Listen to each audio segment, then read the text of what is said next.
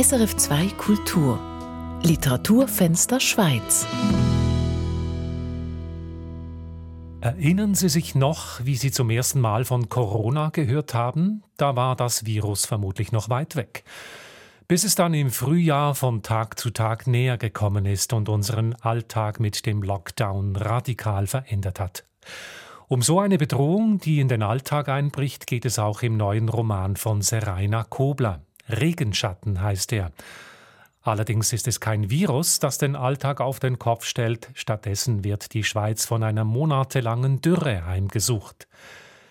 Seraina Kobler ist mit ihrem Buch zu Gast bei Florian Oegerli im Literaturfenster Schweiz, einem Sendeplatz, in dem wir in dieser Zeit, wo viele Buchpremieren und Lesungen abgesagt werden müssen, dem Schweizer Literaturschaffen zusätzlichen Raum geben.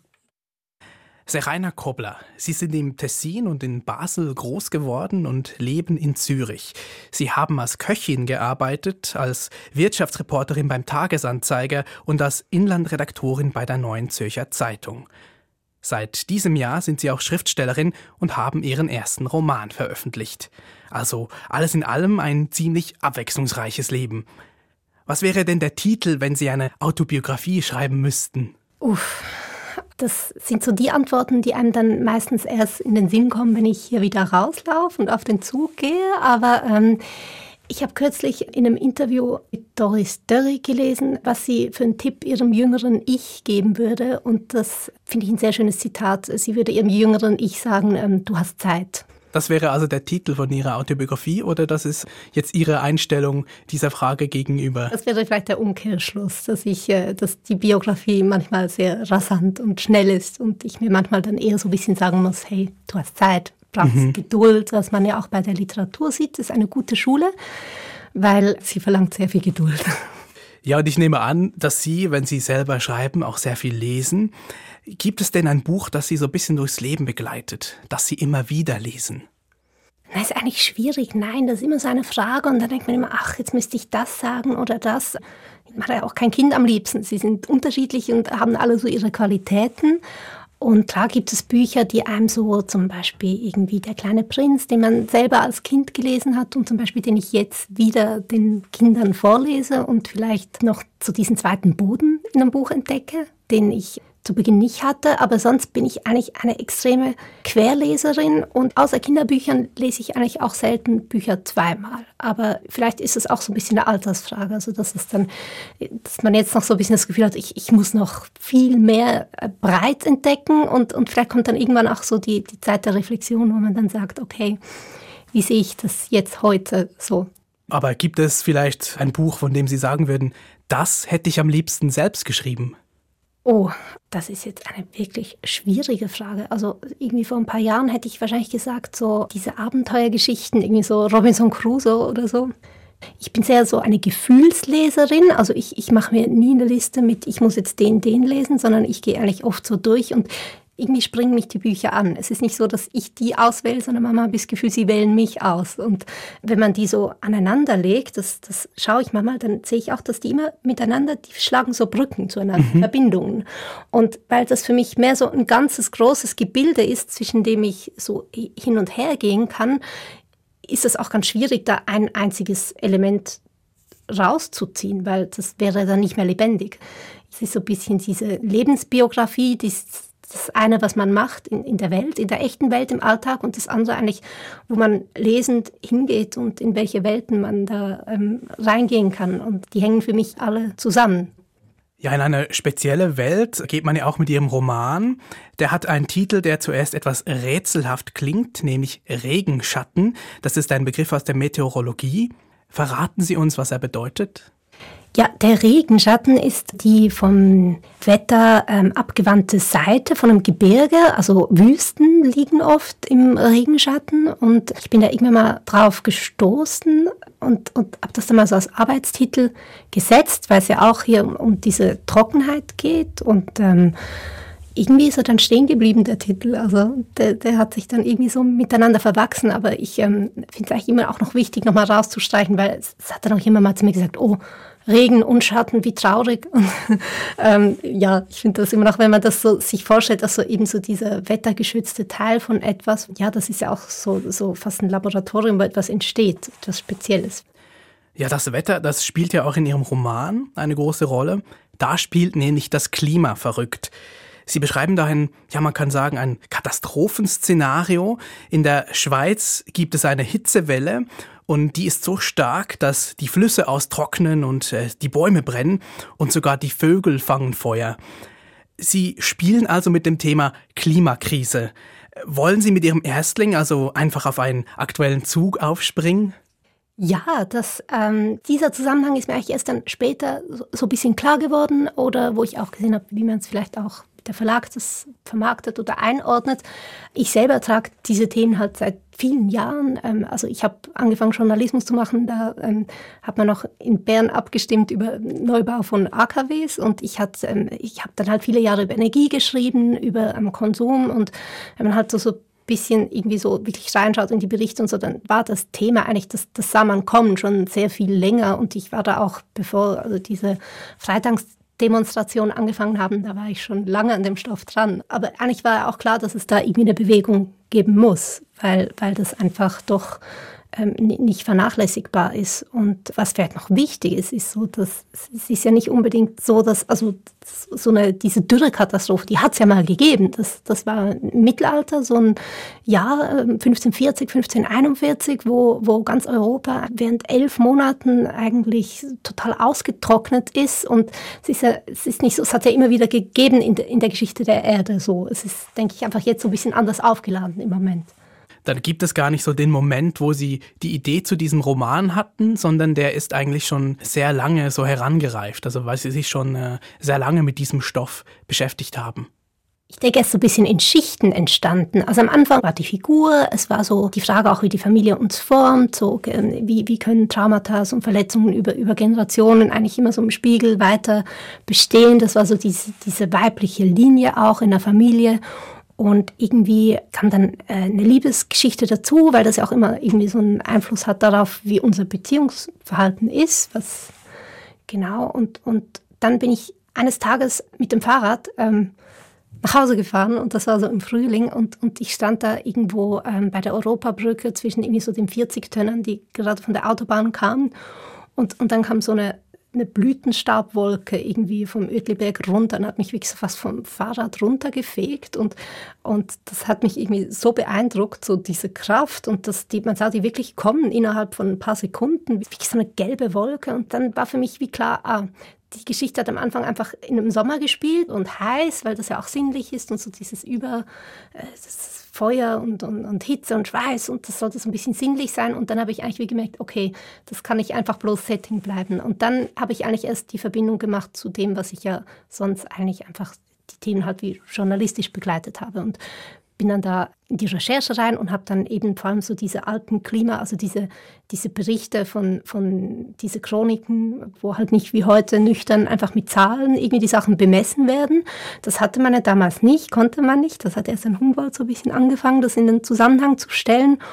Und deshalb haben die sich einfach mit Worten, mit Bildern ausgedrückt. Ebenso diese Kinder, die die Beine baumeln lassen konnten in den Rissen in der Erde. Und das war natürlich dann, das hat meine Fantasie dann beflügelt. Ihr Roman, der spielt in Zürich, auch wenn das auf dem Klappentext so ein bisschen umrissen wird, ist es doch eindeutig. Und in einem anderen Interview, da haben Sie gesagt, dass das für Sie sehr wichtig sei, dass das Buch in Zürich bzw. in der Schweiz angesiedelt ist. Und da haben Sie gesagt, in Zürich kommt man immer irgendwie davon, während am Polarkreis zeitgleich die Tundra brennt. Wie sehr verstehen Sie Ihr Buch als ein politisches Buch? Ja, die Frage ist sicher auch, was ist politisch? Ich denke, Literatur befasst sich ja oft mit Ängsten, mit den Gefühlen und vielleicht sehe ich mich da auch so ein bisschen, dass, dass ich so ein bisschen den Zeitgeist durch mich durchlaufen lasse oder, oder irgendwie man, man, man betrachtet aus einem gewissen Blickwinkel halt die Welt und da ist ganz klar, das sind diese Ängste, die sind da. Also ich weiß auch nicht, meine fünfjährige Tochter ist gestern zu mir gekommen und hat gesagt, was ist der Weltuntergang, kommt der jetzt? Das ist einfach so das Megathema, das uns wahrscheinlich in den nächsten Jahren begleiten wird. Und ja, es ist ja nicht eigentlich zu verstehen als, als irgendwie, es ist nirgends ein Appell. Es kommt auch im ganzen Buch nicht das Wort Klima vor. Es ist eigentlich im Prinzip ein Szenario und das war mir tatsächlich wichtig, eine Art Betroffenheit herzustellen. Und deswegen, ich denke, es ist ja nicht nur diese Klimakomponente, ist eigentlich nur das Setting und dann hat man die Figuren und man hat die Familienebene und das alles miteinander verschränkt. Und das war mir eigentlich wichtig, das große Ganze mit dem kleinen oder dem Einzelschicksal zusammenzubringen und dadurch auch so ein bisschen eine Empathie herzustellen oder ein Vorstellungsvermögen, währenddessen das sonst immer von uns so abgeschnitten ist. Es ist immer so, ah ja, das, das passiert die anderen, also woanders auf der Welt und ach ja, das ist, ist halt dort so. Und ich denke, da besteht so ein bisschen die Gefahr, das macht einem, das macht was mit einem, wenn man immer davon kommt, dann besteht halt wie auch die Gefahr, dass man das Gefühl kriegt, dass man da irgendwas dazu kann. Und das ist nicht so. Ja, das hat mich beim Lesen auch beeindruckt, also wie sie immer wieder so diese Zusammenhänge dann auch herstellen, so zwischen dem, was im Außen geschieht, also diese Veränderungen in der Natur, die dann verglichen werden mit dem Innenleben von Anna, der Hauptfigur. Und Anna, das ist ja eine junge Frau, die in einer Bar arbeitet in Zürich, die äh, ein eher ungebundenes, unkonventionelles Leben führt, zumindest am Anfang, und die dann schwanger wird und sich entscheiden muss, will sie dieses Kind behalten oder nicht. Und da kommen dann immer wieder diese wunderbaren Vergleiche mit der Natur. Also die, die, Natur wird mit dem Innenleben verglichen. Zum Beispiel sitzt sie dann bei der Frauenärztin und wird untersucht und denkt dann an den größten unterirdischen See der Welt, der ja, Millionen von Jahren unentdeckt unter einer Wüste lag, bis er dann von Forschern entdeckt wurde. Und sie vergleicht das dann mit den Geräten der Frauenärztin. Das fand ich wirklich stark und es gibt viele solcher Momente. Weshalb machen Sie diese Analogien? Was ist die Idee dahinter? Ja, ein Stück weit kommt das natürlich auch aus der Figur raus. Also sie hat ja irgendwie abgebrochenes zwar, aber immerhin Biologiestudium. Das heißt, das ist auch so ein bisschen die Art, wie sie vielleicht die Sachen sieht. Einerseits, also der Blickwinkel, jemand anders, der hätte diese Geschichte ganz anders erlebt und hätte anders berichtet wie, wie diese Anna. Und ein Stück weit ist es ja auch so, dass sie am Anfang der Geschichte, da ist sie ja eigentlich immer so ein bisschen auf der Flucht, ähm, sie ist ein bisschen stumpf, ähm, eben sie zieht oft um, sie irgendwie, sie vermeidet die Konfrontation mit ihrer Familiengeschichte und, und geht stattdessen eben die Wochenende irgendwie durch, durch die Clubs. Und ein bisschen getrieben ist das natürlich auch so von einem, von einem Gefühl von der Entfremdung, was man ja auch so ein paar Stellen sieht, dass sie dann einfach irgendwie, dass sie, sie hat eigentlich immer den Wunsch, wieder mehr irgendwie auch sich rauszugehen mit dem Rucksack, irgendwie den Kontinent abzulaufen. Und irgendwie macht sie es dann eben immer doch nicht. Und ja, das ist so ein bisschen diese Entfremdung und, und durch diese Schwangerschaft kriegt sie irgendwie die Möglichkeit oder die Chance, sich irgendwie nochmal ein paar Fragen zu stellen, vor denen sie eigentlich davonläuft. Ich fand das sehr spannend. Also ich greife jetzt ein bisschen vor, aber das ist doch relativ früh im Roman, dann diese Entscheidung, ich will dieses Kind behalten und dann aber gleichzeitig diese Natur, die, die verrückt spielt. Also einerseits die Entscheidung für das Leben, dafür, dass es weitergeht und dann aber in der Außenwelt die Katastrophe, die, die hereinbricht. Hängt das für Sie irgendwie zusammen? War das wichtig für Sie beim Schreiben? Ja, es ist eigentlich so, auf der Ebene Figur ist es tatsächlich so, dass diese Schwangerschaft sowas an die Oberfläche treibt, was vorher eigentlich da war und verdrängt und nicht sichtbar. Und auf der Ebene Setting ist es ja auch ein bisschen so, dass diese Dürre eigentlich auch was zeigt, was vorher natürlich auch so im Verborgenen geschlummert hat. Das heißt, eigentlich es sind so bei zwei wachsende, zwei wachsende Bewegungen eigentlich, die, die dann irgendwie zusammenkommen und es ist auch im Auge der Katastrophe, verhalten sich dann Menschen vielleicht ganz anders, als sie es gedacht hätten. Und bei ihr ist es dann tatsächlich so, dass sie eigentlich so ein bisschen im Auge des Sturms eigentlich dann auch zu einer Ruhe findet. So. Ja, mit äh, dem Gedanken schließen wir ab. Wir sind aber zum Glück noch nicht ganz am Ende, denn Sie lesen uns noch ein wenig aus Ihrem Roman Regenschatten vor. Serena Kobler, Sie haben uns zwei Abschnitte mitgebracht. Können Sie ein bisschen erzählen, was äh, werden Sie da vorlesen? Ich lese ganz den Anfang. Das ist aus der Rahmenhandlung. Da sitzt sie in ihrer Wohnung, in, in die sie sich so ein bisschen äh, zurückgeflüchtet oder versteckt hat, ähm, in einem Wohnhaus. Und sie ist ein bisschen einfach, die Welt hat sie rausgeschlossen und das ist aber trotzdem eine evakuierte Zone. Deswegen kann sie die Welt auch rausschließen. Und es ist eigentlich nicht bewusst, dass sie da hingeht, um das Kind zu kriegen, sondern sie will einfach mal primär mal weg. Und sie will vor allem irgendwie einen Überblick gewinnen über das, was die letzten Monate passiert ist. Und deshalb geht sie sich so in diesen Rückzugsort und ähm, wir sind jetzt hier in der ersten Szene mit ihr an einem Fenster und, und sie beschreibt ein bisschen, wie es ihr geht und, und was sie macht und ähm, nachher ist eigentlich das Buch ist auch so aufgebaut, dass man zwar diese Rahmenhandlung hat, die immer vor allem auch so anfangs der Kapitel dann wieder so einführt ins Jetzt, aber eigentlich halt auch aus ganz vielen verschiedenen Scheinwerfer ins Dunkel der Vergangenheit quasi bringen. Mhm. Und da ist dann auch ein Ausflug, den sie mit David ähm, in die Berge macht. Genau, und ich lese diese zwei Stellen. Morgen. Die Stare kommt sonst immer im Herbst. In riesigen, synchron flatternden Wolken, die einen von den Haarspitzen bis in den Kleinzeh elektrisieren, wenn man das Glück hat, in ihrer Nähe zu stehen. Eine Wolke, zusammengesetzt aus einer unüberblickbaren Summe willkürlich getroffener Entscheidungen jeder Richtungswechsel dem Zufall überlassen, für jeden Einzelnen im Schwarm von Bedeutung und nicht anzweifelbar. Man muss nur den anderen folgen, nicht den Bruchteil einer Sekunde lang überlegen. Ein tiefblauer Novemberhimmel spannt sich über die Stadt, wolkenlos, keine Orientierung bietend, immer gleich. Wie die Tage, die sich hinziehen. Morgens wird es schon spät hell, aber mittags baden sie noch immer in den zu warmen Seen und Flüssen. Von der Ostsee bis zur Adria haben die Blumen wieder zu blühen begonnen. Ich hatte gehofft, das alles wäre nur ein Traum, dessen Spuren verblassen, je länger man wach ist, so wie das Glühen der Dämmerung mit dem Aufgehen der Sonne verschwindet. Doch dann sehe ich den Wald. Baumskelette beugen sich im Wind. Noch immer dampft und raucht er, wie in den Tropen. Das ansteigende Pfeifen des Teekessels bricht das Schweigen, das sich über das verlassene Wohnhaus gelegt hat. Ich drehe rasch den Gaskocher ab und gieße kochendes Wasser in die Thermoskanne. Sie haben die Straße vom Stromnetz getrennt, wegen der verkohlten Leitungen und der Brände, die unterirdisch weiter durch die Torfschicht schleichen. Sie sagen, man könne erst wieder zurück, wenn die Schneisen breit genug und die Wohnungen wieder sicher sind. Doch sie wissen nicht, dass Sicherheit nur eine Konstruktion in ihren Köpfen ist, die von einem Augenblick auf den nächsten in sich zusammenfallen kann wie Wolkenkratzer, in die ein Linienflugzeug gelenkt wurde. Ich sitze am Fenster, warte darauf, dass die Starre kommen, warte und halte mich an der Tasse fest, in der zerknitterte Kamelen schwimmen. Manchmal denke ich, es hätte mir vom Beginn an klar sein müssen, wenn ich meine eigene Geschichte besser gekannt hätte, näher bei mir selbst gewesen wäre, alle relevanten Ereignisse in den richtigen Zusammenhang gestellt hätte. Und dann denke ich wieder, dass ich vielmehr so sein sollte wie die Stare. David und ich hatten keinen Alltag zusammen. Sein Verschwinden reißt kein Loch in meine Gewohnheiten. Es ist nicht so wie bei einem alten Ehepaar, wo die Frau noch immer für den Mann ein Gedeck auflegt.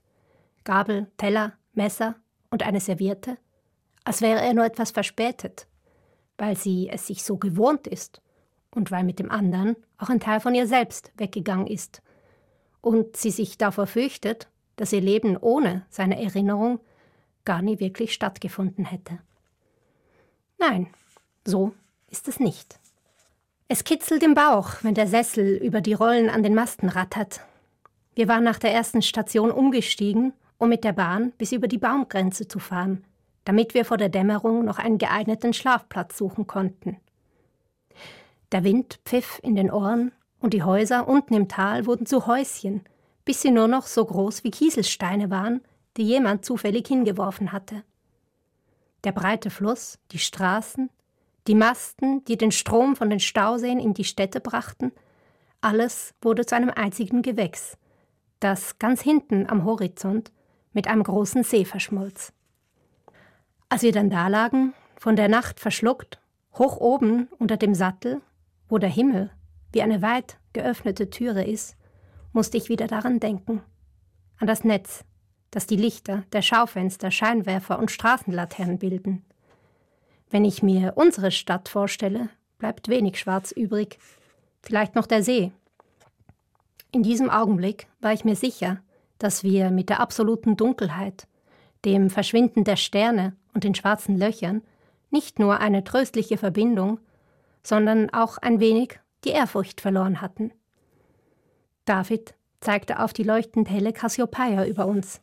Dabei streifte er kurz die Außenseite meiner Hand.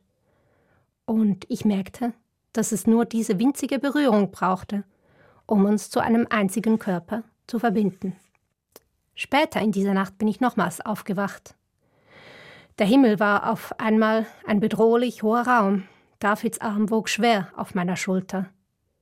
Wir lagen noch immer nebeneinander, Bein am Bein, Bauch an Rücken, auf unsere Matten gebettet, die wir zwischen die scharfen Felskanten gelegt hatten. Auf die vielen Schichten aus Stein, die sich im Laufe der Zeit überlagert hatten, und ich spürte, dass sich auch in mir etwas verschob. Wie Gneis, der erst durch die Verschmelzung von anderen Gesteinen entsteht und nur unter starkem Druck und hohen Temperaturen. Vielleicht war es das Kind, das durch seine feine Blase hindurch Dinge emporhob, die viel zu lange gelegen hatten. Seraina Kobler hat aus ihrem Roman Regenschatten gelesen. Das Buch ist im Kommode Verlag erschienen. Sie hörten das Literaturfenster Schweiz. Das Gespräch mit Seraina Kobler führte Florian Oegerle.